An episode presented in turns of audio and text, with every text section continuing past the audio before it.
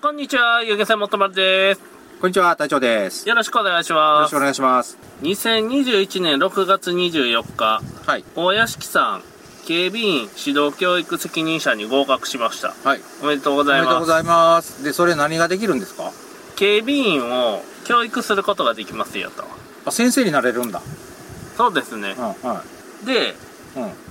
1年に規定された時間、その人の教育を受けないと、うん。警備員できないよっていう話で。うん。で、僕もそれを持ってますよと。うん。まあ会社辞めて A 組 B 組日勤っていううん。 3班でやるよんですけど、うん。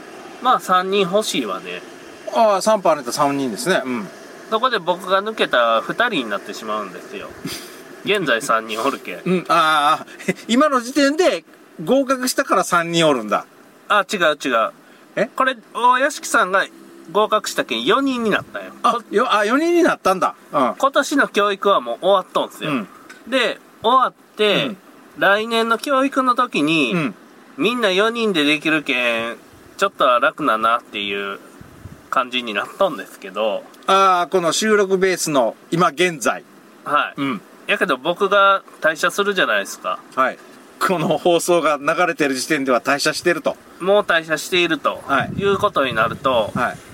三人おるけ、三人おるけいいじゃないうんですか。プラマイゼロなんよ、全然軽減されないですよね作業量が、うん、うん。しんどいんよあのうん。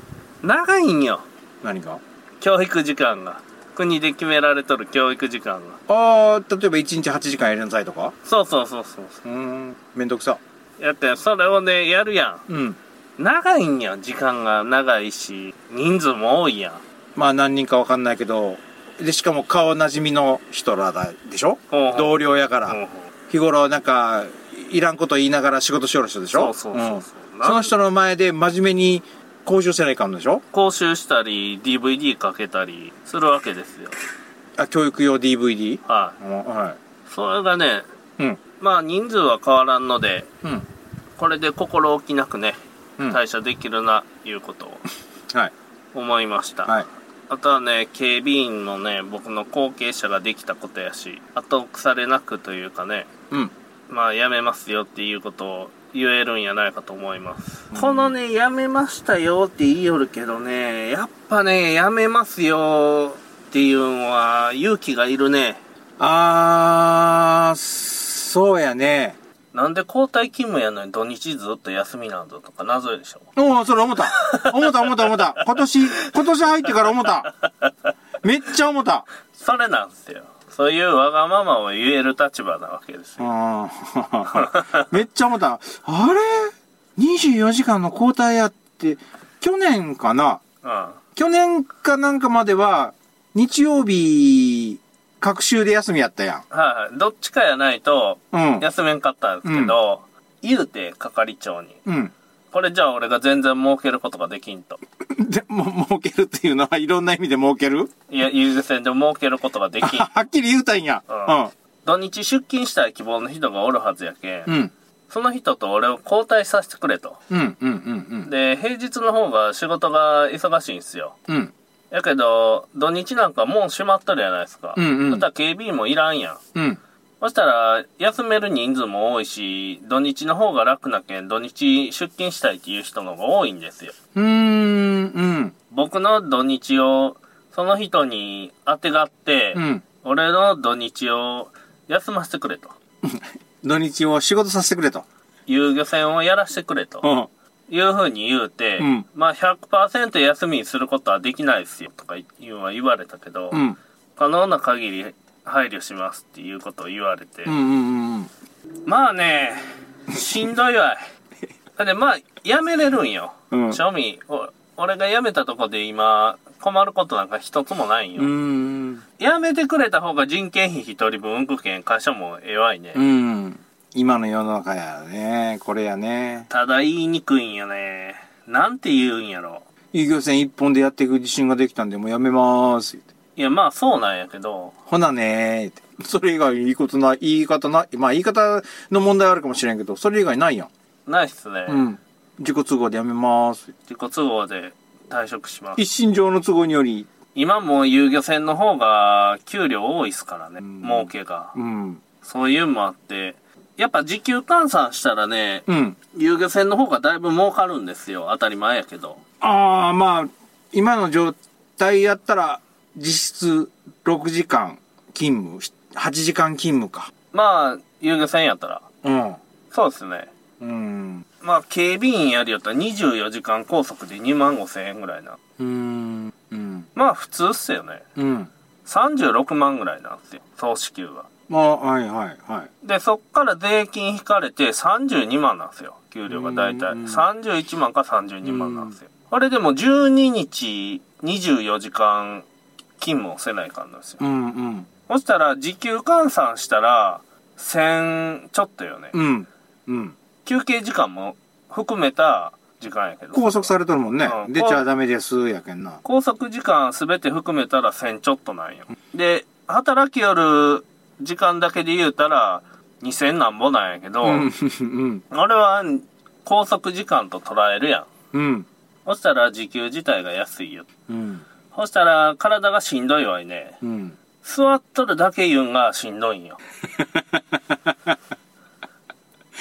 まあね。座っとるだけなんですよ。しかもあの、事務椅子やろそうそう。座り心地の悪い。そうそう。ケツ痛ならえね。座っとるだけなんうよ。ん。それがしんどいわけよ。うん。なかなか、どうしたもんかと。横腹がもう痛なってくるしね。船に乗り出してから。もう、この、放送の時点では椅子は新品になっとる。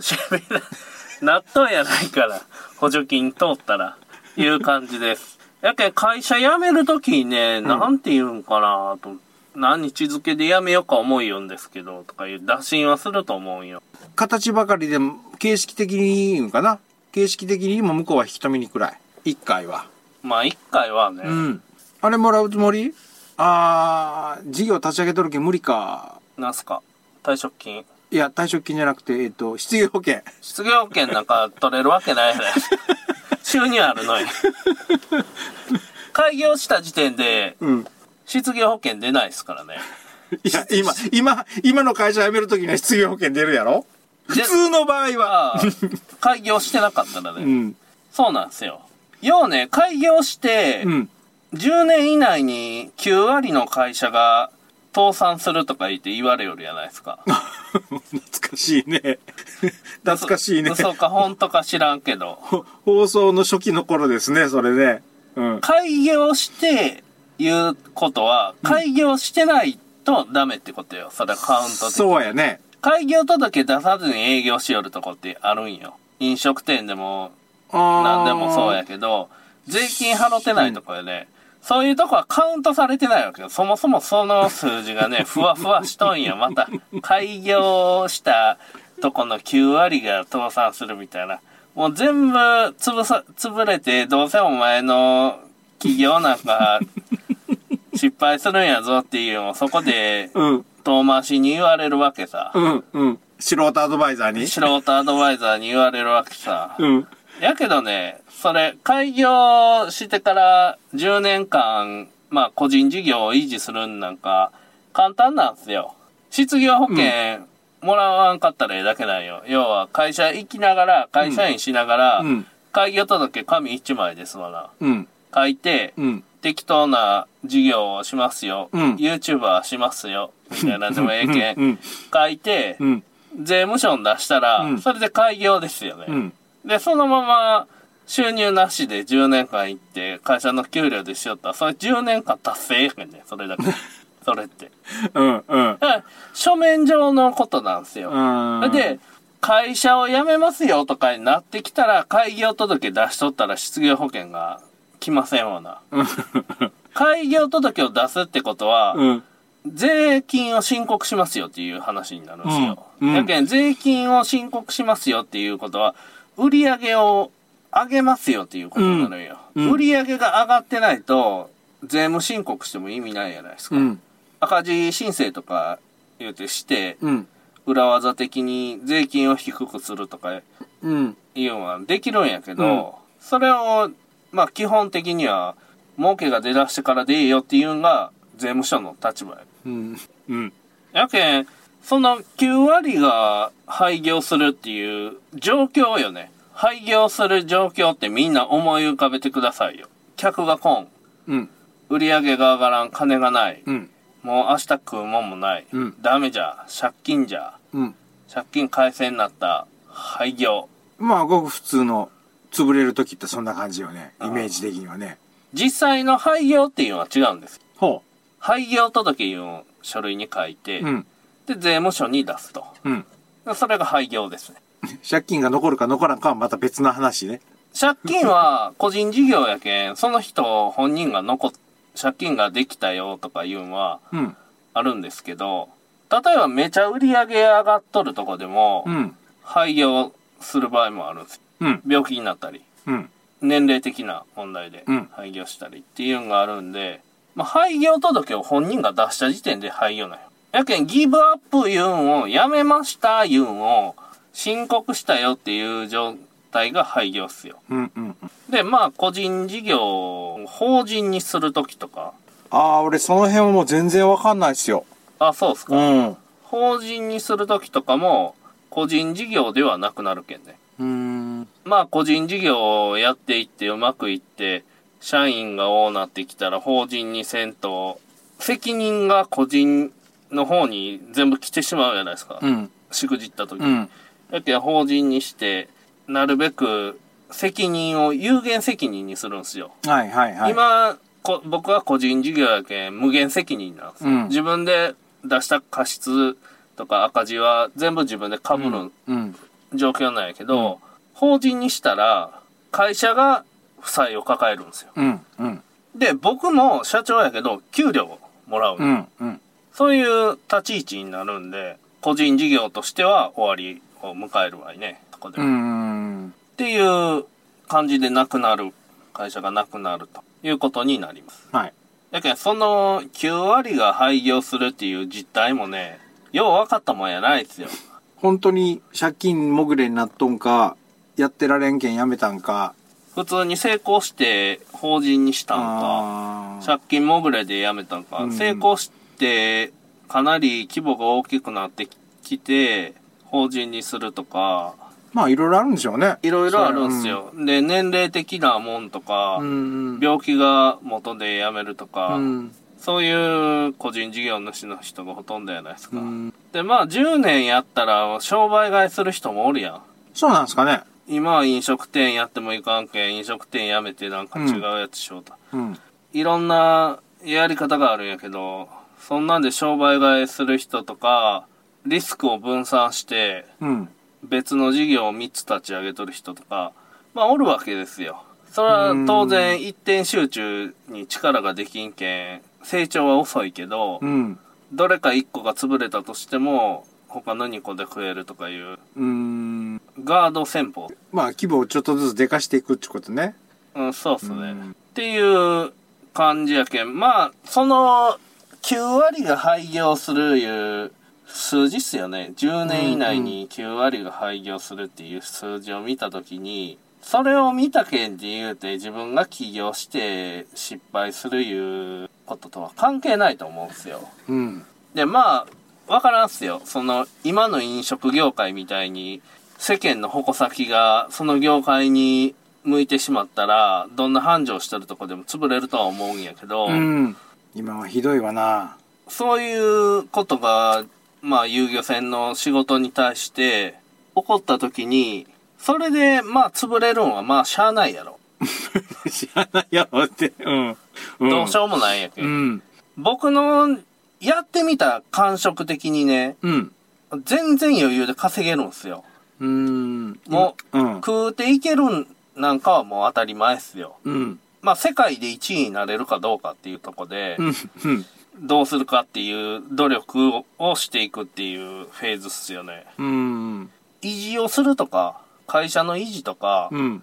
お客さん集客してまた乗ってもらうための努力するとか、まあ営業していく上で体調管理きっちりしとくとかいう、なんか当たり前なんやないかなって思い出したっすね。うん。うん今となって。は、昔はすごく難しく感じたけど、うん。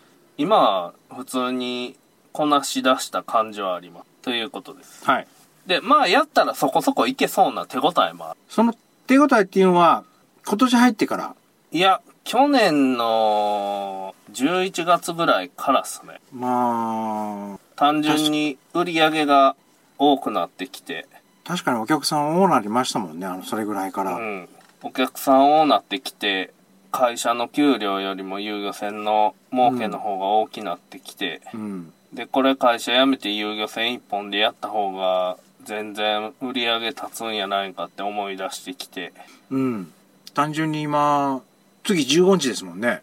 うん出、出あの、出動、出生え出す、出走え出港出港出港が15日でしょ、今。そうなんですよ。で残り15日、まあ、丸々出れるっていうのは、まあ、お客さんの、あの、あれにもよるけど、残りの出港できなかった15日のうちの10日でもね、5日でも10日でもやから、出れれば、またそれでさらに売り上げ上がるわけですからね。そうなんです。で、うん。まあ力を一点集中できたら、かなり結果は出せるとは思うんですよ。うん今って分散されとるけん、どうしてもそこに集中できないですよね。うん。大型の免許取りに行けとか言われるやないですか。で、今日行ったんすよ。うん。大型の免許取りに行って。うん。そしたら5時半から大型の授業やと思って、うん。行って待ちよったら、うん。俺呼ばれんかったんすよ。うん。あれと思ってうん予約確認したら、古川さん27日ですよって言われて。ええそれで、それで収録時間が早なったんー、で。すいません、間違えてましたとか言って言う、もう出直しますとか言って、ごめんごめん、せっかく来てくれたのに、やる気になっとったのにね。それで、そこの教官 に、ジュースおごってあげるけん、飲んで帰り。 いや、いいっすよ、いいっすよ。ええけん、ええけん、ほらほら、自販機でジュース買ってもらって、それ飲みながら来ま したよ。そういうこともなくなるんですよ。あで、24時間拘束やろ、うんで、さらに、それ以外で大型免許取りに行かないかんとかやろ、うん。ああ、死ぬね。うん。これは死ぬよ。それで、大型の免許がない日はね、本当に体が楽やなって思うもん。今はあれえっ、と、休みの日っていうか、に大体気温。いや、あ今の生活リズム的には、うん。朝の7時にうん。警備員が始まりますよ。うん。で、次の日の朝の7時に警備員が終わります。終わります。うん。で、その後8時から遊漁船が始まりますよ。うん。で、まあ3時ぐらいまでやりますよ。で、3時に終わって、次5時半から教習所行きますよっていう感じで、6時半に教習所が終わりますよ。で、それから家帰って、風呂入って、なんとかして、うん。大型の、大型の運転免許かな。はあれ、教、えー教習料っていうの見たけど、とんでもない額ですね、あれ。い。え、そうっすか ?30 万か40万ぐらい。いや、ああ、やけん僕らは、年代的に8トンまで減いけとるでしょい。けてるいけてる。やけん、それの分安いんすよ。ああ、そういうことね。うん。やけん30何万とかで、35万やったんかな。そんぐらいでうん取れるんですけどね。ほうよね、今の普通免許の人2トンまでしか飲めれんもんね。そうそう。会社辞めましたよと。う。うん。今会社は辞めとるわけです。これうんを聞きよるときには。うん。で、次の僕の目標っすね。はい。隊長さんと山田さんをなんとか雇用したい。やけん隊長さんのうん。今の仕事があるっていう状況との兼ね合いにはなってくるんやと思うんやけど、山田さんはバイト OK なの法律的には。会社的には NG やけど。ああ、うんうんうん。やけん大丈夫なんよ。うん。雇用しても。うん。雇用するためには、うん。税務署に行って、うん。こいつを雇用するよっていう紙を出すと。うん。そしたら、その人に払った給料っていうのは税務申告されますよ。うーん。、で、確定申告上げて、うん。源泉徴収票を渡すと。うん。それが、まあ僕の、うん。うん。ううんん。やることやね。うん。隊長さん今ボランティアじゃないですか。はで、事実上ボランティアでしよるよ、とい。うん。いうことで、まあこれを僕がね、うん。ポケットマネーで給料出すよ、とうん。いうことになったらう、ん。税務対象にならないんですよ。うん。うん。うん。まあなんぼでもいいよ、20万渡すやん。うん。僕の金を20万渡したっていうのは贈与になる。贈与か。贈与なうる。ん。書面上はうん。で、雇ってなかったらう、ん。給料支払いにならないんですよ。会計が。うんうんうんうんそれが、金額が太くなってきたら問題になってくると。うん税務上もね法律上もねあいうことで、なんとかして雇用したい。うんうんし、お客さん運転するやないですか、船を。はいで、お客さん乗せとるでしょ。うんやっぱ雇用しときたいんですよ。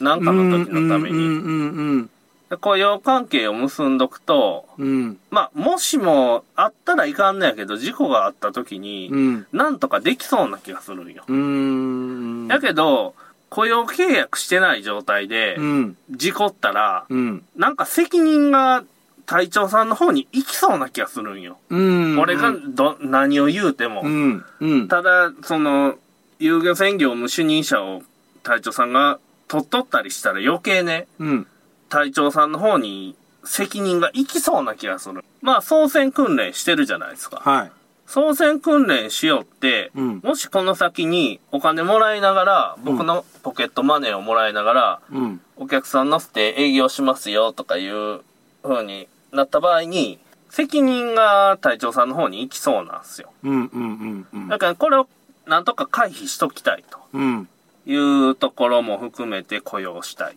で、うんお客さんとの間で、古川さんあの人雇っとんやねっていう話にしときたい。うんうんうんで、お客さんから見たときに、え、雇ってない人が運転しおるのっていう話になるよ。 うんうんうんそれを避けたいよね。うんまず、うんお客さんとの信用。うんやけん、結局、そのバイトができたら OK ないそこのうんうんうんハードルはクリアできるんやけど、バイトもできんよとうんいう状況なんが厳しいんよね。それえいつからバイトしてええんかとかいう兼ね合いもあるし、その会社よりも給料が多かったらこっちに来るんやないかとかいう部分もあるやんうんうんえ。そこら辺の兼ね合いよね。うん15万以上給料払ったらこっち来るんやないかとか言って思いよるけど。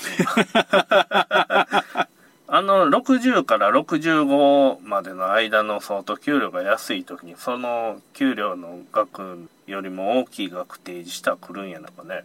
もう今は何とも言えんねどれだけ下がるかが分かんないから今の給料がうんやけん、そこら辺の兼ね合いよね。とか、その時の経営状態とかね。うんうん僕がどこまでお客さん集めれとるとかねとりあえず増えよるんすよものすごいうんスピードで、うんお客さんはやけんそれを1日便でやって月31日フルでやってどれだけ集客できるか言うんとうん船が一艘しかないやんうん来年会社辞めた時点で考えとる構想としては昼間山台さんが営業しますよとうんで夜間のメバル釣りとかうんなんかそういうのを僕が運転しますようんうんいうこの1日の中でも2便にしてやるとかまあなるべく船を休まさんようにとうんうんいう風にして売り上げ立てていこうかなとは思えるけどやっぱもう一層欲しいね沖で何かあった時に助けてもらわないかになるやんうんうん他の船にうんそしたら、まあ、大林さんとかに、まあ、言うたらええんやろうけど、助けに来てくれたらやっぱ払わないかんわいね。まあねまあ、10万ぐらいはつつまいね。うんそれだけの仕事もし仕事の途中やったら売り上げがなくなるわけですからうねん。いや、来てくれるとは思うんすよ。うんだけど、まあ、なるべく自立しときたいと。うん自立しといた方が、安上がりやないさ。うんやし、融通が効くやん。うんいうとこもあって、夜なんかトラブったらちょっとややこしいと思うんすよ。誰も起きてないとか。怖いね夜はねうん西さんも夜はさすがに寝よるやろ。うん寝よるかもしくは先がかっこなって動きが取れんかどっちかやろそうねうそう。やけん、酒飲むけんね、みんな。ああそしたら、おトラブってエンジンが起きでかからんなったとかいう時に、これんわいね。うんそれが、まあ非常に大きい問題ですよ。いうことで、なんとかどっかのタイミングで船もう一艘買いたい。同じような規模のやつをより大きいやつを。大きいやつをうん。そしたら、ん二層運転になったら、昼間二層で出るわけです。うんうんうんそうなってきたら運転手が足らんなるんよ。うんだから隊長さんね。ちょうどええやない。いやまずは山谷さんねえやろあ、山田井さんは当然出 ますよ。あ、当然。あやけん僕と山田井さんが昼間出てやる、夜のメバル便とかはあるけん。ーうん。あったとしたらよ。うんうんうそん。したら、全然人数足らんわけです。まあ、運転できる人間が増えれば、それだけ選択肢が増えるってことね。そうです、そううです。ん。やけんそれが規模が大きくなっていくお客さんが増えていくことによって確保したいもともとその従業員雇用するっていうとこは自分の中では目標にしとったんですけどうん。スカウトシステムにしたいっすようん。あ面接が嫌なんよ俺はうん。のわけのわからん遊漁船元丸一回も乗ったことないやつが「俺遊漁船の船長したいんですよ釣りが好きで好きで命がけで海に出てお客さんを楽しめます」みたいな来るやんはい、一部返金入ってますって言ったら。芝居すんなとじゃあ金いらんのかっつう話ようん。その雇用したい人っていう条件はねうん。遊漁船元丸のことが好きな人うん。能力が高い人うん。能力が高いっていうのは勉強ができるんやなくてうん。なんかやった時にとりあえず達成できる人うん。うん。やけんとりあえず出航して帰ってきて無事故で終われるとかうん。うん。やけど途中で出航して途中で島にぶつかって無事故で帰れんとかなったらこれ能力が足らんわけですそういう能力の不足しとる人は雇いたくないんですうん。うん。一定のボーダーライン以下の人ってうん。仕事をその人とすることによってマイナスになるんです。うん。うん。わうん。言いたいことはわかる。で、その一定水準以上の人がうん仕事をしたらプラスになるんですよ。うんその一定水準のラインっていうのは明確にあるわけですよ。うん。レギュラーに入れてうん。営業すると船が事故ったとかうん。座礁したよとかうん。お客さんが大怪我したよ死んだよとかうん。そういうことに直結するわけですよ。うん日々。で、うん成長も遅いし。うん。厳しくなってくるとうん。お客さんを楽しませることが仕事やないですかはい。お客さんと喧嘩したり従業員を殴ったりするやつこんなやつらは絶対入れたくないんやうん。うん。で相当トロ臭いやつとかどんくさいやつうん。で遊漁船元丸のことをそもそも知らんやつで知らんやつは多分応募してこんと思う。だから求人票見てくるああ、求人票、あ、出さんのでしょどうダせサンダ ん。サンスカウトやスカウトやで大体釣り見よったらわかるんよ効率ええなとかん効率悪いなとかなんか舐めたことするなとかうん。人う間 ん。性が腐っとるなとかいうのは大体一緒に過ごしお客さんでも一緒に過ごしとったらわかるやないですかうん。うん。丁寧な人やなとかうん。いうのもわかるし、うん礼儀正しい人なんやなとかいうのもわかるし、いろんなことが、こう、船の上で一緒の時間を過ごすと、その人の素っていうのが見えてくるけね。うん。うん。そこでスカウトするんって一切芝居入ってないじゃないですか。客できとるけうんんね。。相手も、うんと思わいね。うん。やけん、もともとはね、その、隊長さんとギノさんぐらいは自分の力で雇用したいなと思いよった。うん。どっかのタイミングで。でなんかした時。やけどね、思いのほか、ええ人材が出てきて山田井さんに変わっ た。山田井さんは、すごくできるやないか。はい。何やらしても。うん。だけどまたそんなんが出てくるかもしれんしね。うーん。そういうのが出てくるたびに、スカウトしていくと。うん、で、まあ、インストラクターから始めて、うんうで、どんな感じでやるか見て。大体最初のね、慣れてない時とか、最初の1ヶ月ぐらいっていうのは、礼儀正しい素振りをしたり、素振り。うん。丁寧な対応したりするんやけど、うんまあ半年もすりゃボロが出てくるけ ん。1年もしたらもうそうやん。うん。うん。うん。まあ慣れてきて緩んできてからよね。うん。さどういう人間かっていうすぐに分かるわけですあやっぱりスカウトシステムっすよ、うん。 や一回インストラクターっていう桶に入れて様子見ると でその中で抜きんで取る人を雇用していきたいですっていうのが僕の雇用戦略で釣り具メーカーを立ち上げたいあ、話が変わったぞ。うん。この時点では立ち上げたい。どこのタイミングになるかわからんけど、ジグを発売するんで、釣り具メーカーを立ち上げて、うん補助金で第1ロッドを生産したい。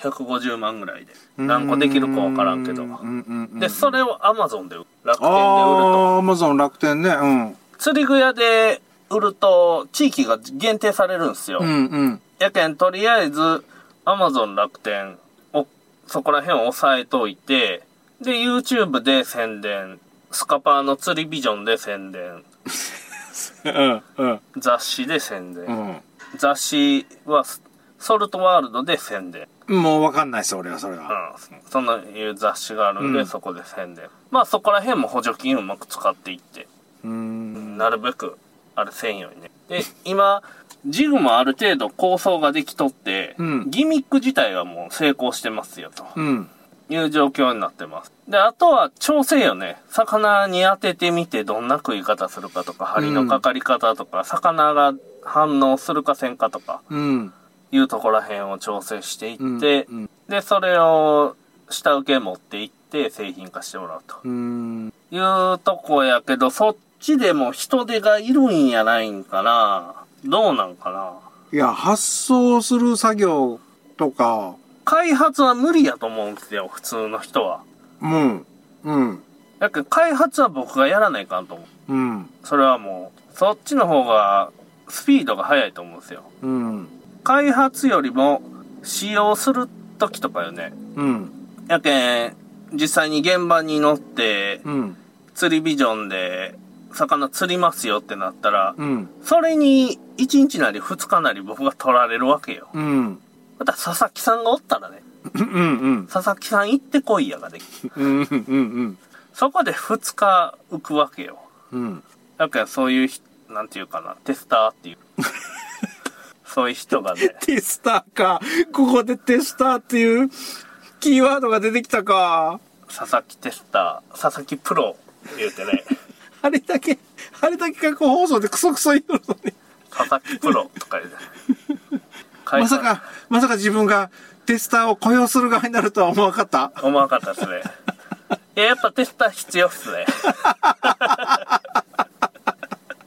時短のためには。うんまあどうなんかね、テスターの人は本当に、その人が、どうなんやろ、ピンキリやと思うんすよ。うんテスターの人も、ちゃんとやる人ちゃんとやるけんね、うん全員が全員ポンコツっていうわけじゃなくて、 中にただ道具が欲しいだけの人とうか、ん偉そうな人とうか、んそんなんがおるわけですよ。うんそういうんじゃなかったらええんかなっていう感じようんね。やっぱそういう部分でも自分とこのテスターは自分の目で選んでいっうんて、自分の船に乗ってくれたお客さんで選んでいってもいいし、公募してね、うんだったらやらしてくれやってくるやつなんかまともなやつおらんって大してうまくないのに偉そうに言うだけでだって自分で作ってないんですようんうん今まで先人が作ってきたやつの焼き増しっていうかねなんすかパクリ商品みたいな尻尾の形をちょっと変えてみましたとか劣化なんとかとか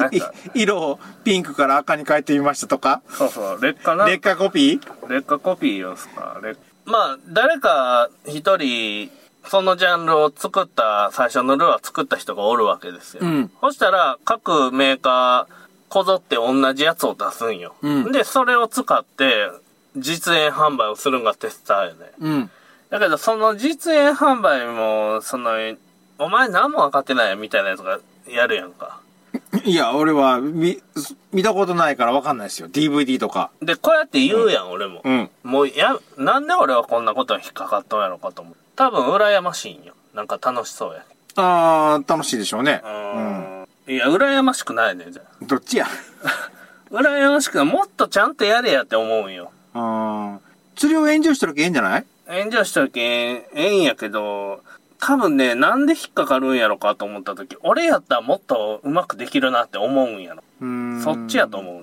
う。で、もうやったろうと、自分で。うん釣り具メーカーを。うん押したら、自分で作ったらええんやけん。うんポンコツをポンコツやって言うて、言うたところで何も変わらんやないですか。うんだからもう、それはもう、やめて。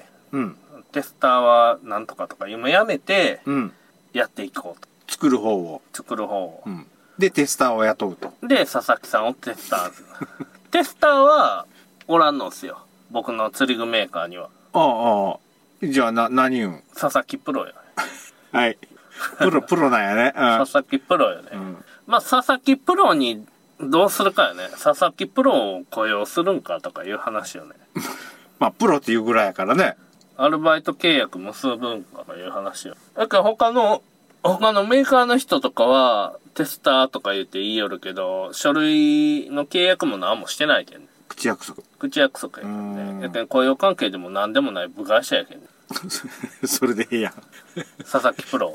そう そうそう佐そ々うそ木う。プロ部外者やないですか。だから佐々木さんもね、その釣り具メーカーの方で雇用したいね。っていうのが佐々木さんの将来の僕の持っていくためのビジョン。佐々木さん何歳やと思う30。ああでしょうん。僕、絶対自分より年下やと思うんですよ。うんで、偉そうに言いよったんですよ。45やったんです。昭和51年生まれ。年齢不詳ではある、あの人。相当若見えるやないですうんか。。年齢不詳、すっ肌ごもい。、肌も綺麗だし。うん。衝撃やったっすね。平場大会の申し込み書の生年月日見たとき、年齢45って書いてあ5歳も年上なんかって思う。へえ。だけど30から40やと思った。俺35ぐらいやろなと思う。まあまあ同じですよ、うん30から40。40は逆に今言うてしまったら失礼かなと思ったけん30の人おったんですよ。ああ。言われてみれば、だね。言われてみれば45に見えなくもないけど45じゃないよ、あの人。 45って言われたら45なんやなって思うけど、違うよ。相当若見えますよね。うん若作りしとんです。あの人、帽子外したとこ見たな。髪の毛いっぱいあったよな。ありましたね。うん。あの髪の毛は、何、40代の髪の毛ですね。50代になったら違うもんね。あ、そうなんですか。うん。俺、あれやもん、50代になってからやもん、嫁さんとか娘とかに、あれーって言われだした。風呂から出てきて。ああ、それまでは。は言われんかったんよ。いやいやなえとかって言われる。後ろから、後ろだよ。後ろで、えとかって聞こえるんよ。それからあの、何体ふ吹いたりするときに、ガサッと入っ、な、前取ったりするじゃん。洗面所のとはいはこい取ったりするときに、頭下げとるじゃないですか。ああ。そしたら、っていう、っていう声が聞こえるんよ。ああ。さよなら。